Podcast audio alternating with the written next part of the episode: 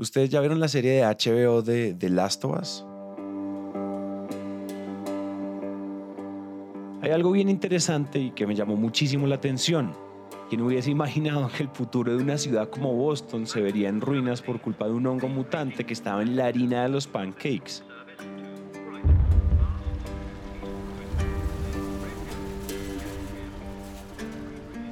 Es impresionante ver lo mucho que cambiarían las ciudades si un evento como este realmente ocurriera.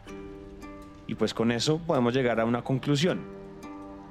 Estamos y seguimos en constante cambio y adaptación de acuerdo a nuestras circunstancias nosotros y también las ciudades. Sin embargo, la clave para el futuro del mundo y las ciudades se aleja de lo que la ciencia ficción nos ha enseñado, pues la solución para progresar y conservar lo que hemos hecho está más cerca de lo que creemos, en nuestras raíces.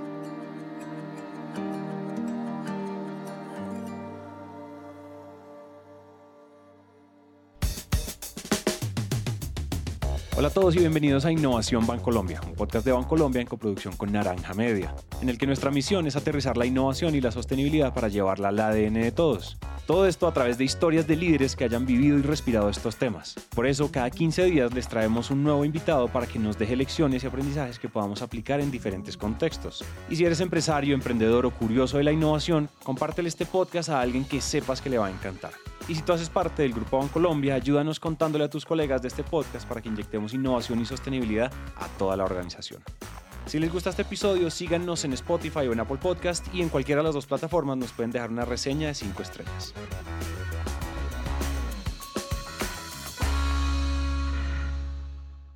Son dos cosas que se unen en, este, en esta palabra, la ciencia y el contexto urbano, ¿no? Es en este siglo donde hemos alcanzado un nivel de urbanización que ningún otro siglo lo ha tenido.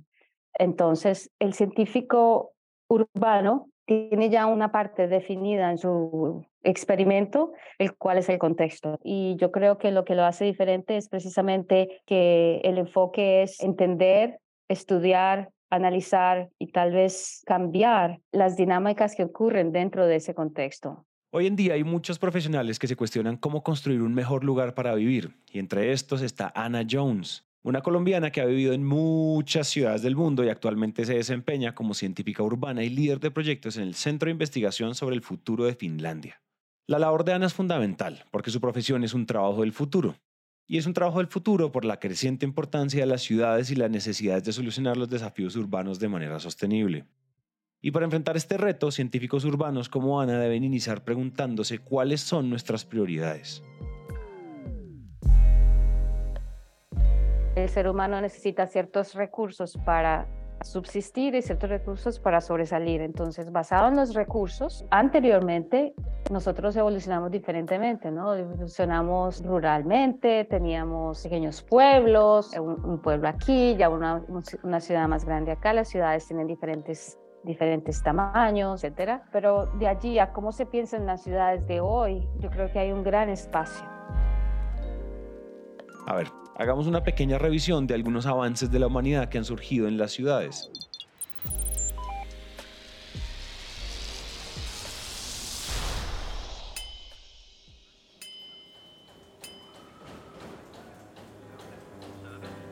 Hace 250 años en Londres se dio la revolución industrial, siendo un punto de inicio para las revoluciones tecnológicas del ser humano.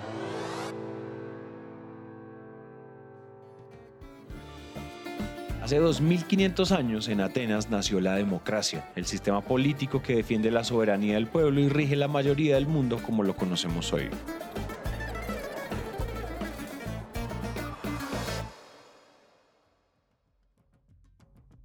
Y hace 10.000 años en Mesopotamia surge la agricultura, lo que nos permitió aprender a cultivar nuestros propios alimentos y evolucionar en ciudades complejas.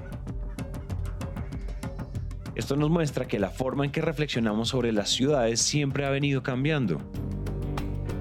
Porque cómo se piensa en las ciudades de hoy es muy diferente de cómo se pensaban las ciudades hace, hace 50 años. Yo creo que los desafíos que tenemos son cómo estamos comunicándonos y cómo nos estamos conectando el desafío mayor que tenemos hoy en día es el desafío individual del ser humano que está interactuando con un desafío a movernos a territorios tan desconocidos como son los territorios en los cuales el ser humano está interactuando directamente con la tecnología. ¿no? La tecnología nos está mm, liderando porque lo hemos permitido, porque eh, tal vez la tecnología conoce nuestras deficiencias mucho más que nosotros mismos. ¿no? Es impresionante la importancia que le hemos dado a la tecnología en nuestros días. Y pues, por supuesto que esto se refleja en cualquier ciudad. Tan solo pensemos en algo tan básico como transportarnos y lo complejo que sería hacerlo sin la ayuda de la tecnología. Pues en un día normal salimos de nuestra casa para subirnos en un bus usando una tarjeta con un chip que valía nuestro pasaje. Pedimos un Uber para llegar a nuestro destino o sacamos nuestro carro y usamos Waze para llegar a donde queramos. En serio, pensar en un día donde no usamos la tecnología es prácticamente imposible. Y dentro de las ciudades se ha convertido en una de las fuentes principales para resolver problemas. Y entre tantos casos está el de Tuvalu. Un pequeño país cuya capital se llama Funafuti, ubicado en el Océano Pacífico cerca de Australia, que debido a la crisis climática y el aumento del nivel del mar está a punto de hundirse y pues como solución ante una posible desaparición, Tuvalu ha decidido crear una versión de sí mismo en el metaverso.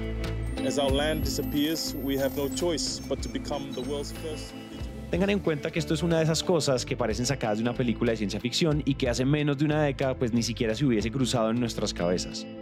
Esto muestra que aparentemente todo puede ser solucionado con la tecnología, pero la pregunta es, ¿esto es tan bueno como parece? Me parece que un poco peligroso pensar que podemos reemplazar ciudades enteras o países, porque estamos pensando que podemos hacer esa transición, ¿no?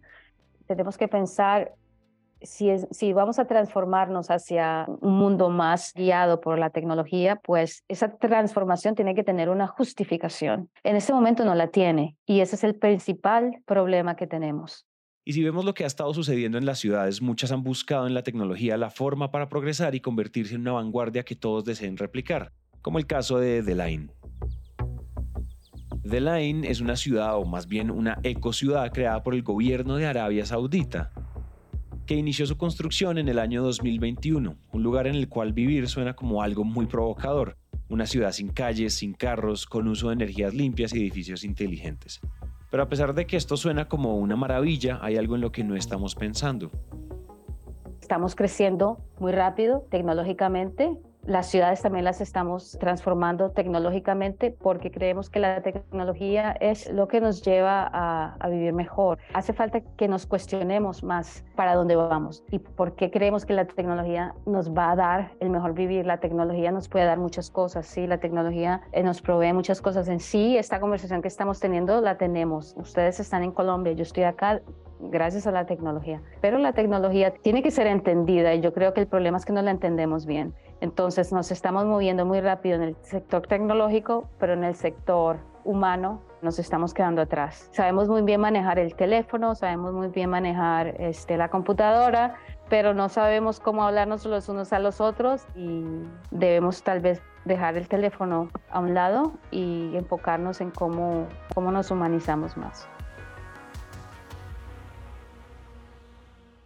Y bueno, ¿qué significa ser más humano?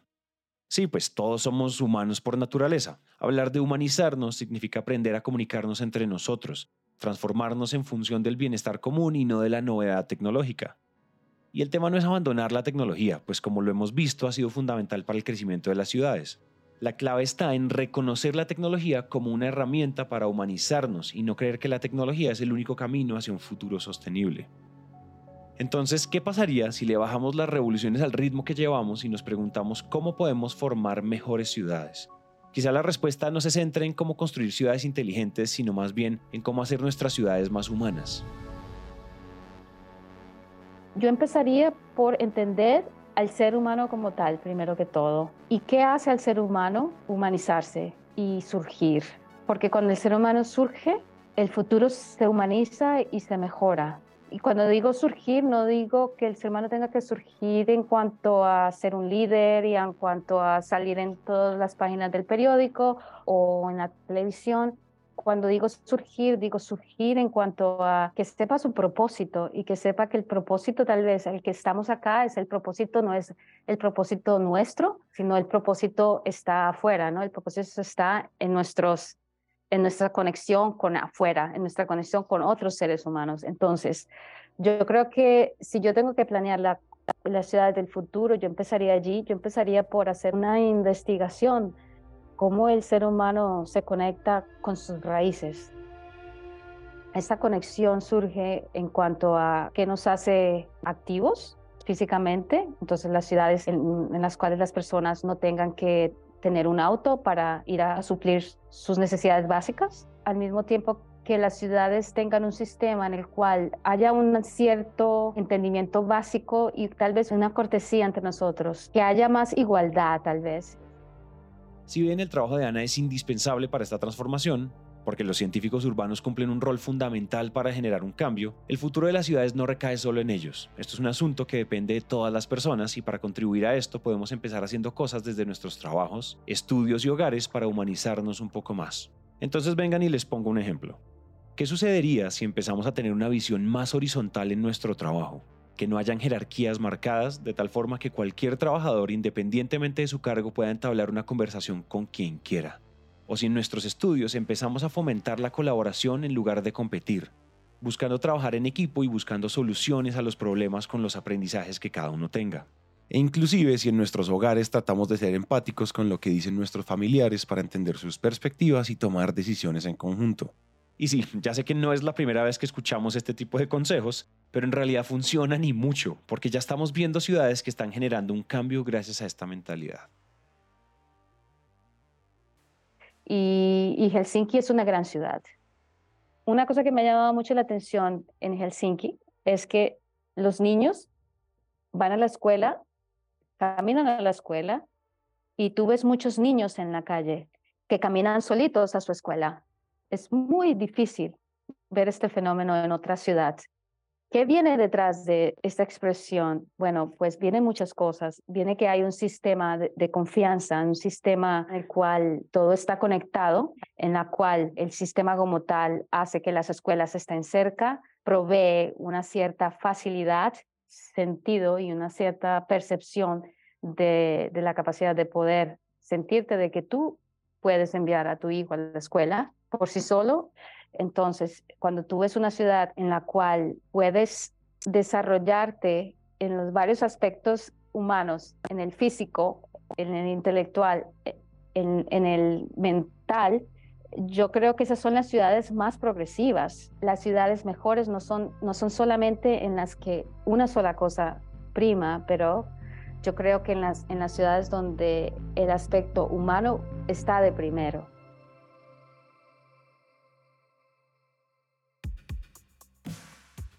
Ana Jones es una trabajadora del futuro porque piensa un paso adelante al reconocer lo importante que es priorizar el factor humano. Y no debería ser solo ella, todos deberíamos estar viendo hacia dónde van las ciudades. De ahí que sea tan importante pensar en cómo vamos a construir ciudades más humanas para nosotros y para las futuras generaciones. Y en esto hay algo clave. Algo que ya hemos hablado en episodios anteriores y me refiero a que el bienestar es un habilitador de la innovación. Con esto quiero decir que cuando nos sentimos bien es cuando podemos innovar, de lo contrario, apague y vámonos.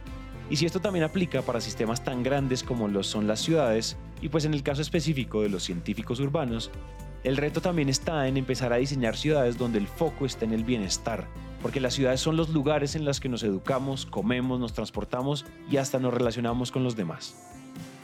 Así, empezar a tener una visión más humana nos hará más conscientes para construir mejores lugares donde vivir y poder exprimir todo el potencial de herramientas como la tecnología de una manera adecuada. Nos vemos entonces en el próximo episodio. Este episodio fue escrito y producido por Nieves Orgitano y Juan David Cruz, editado por Manuel Torres y musicalizado por Juan Diego Bernal, y narrado por mí, Santiago Cortés.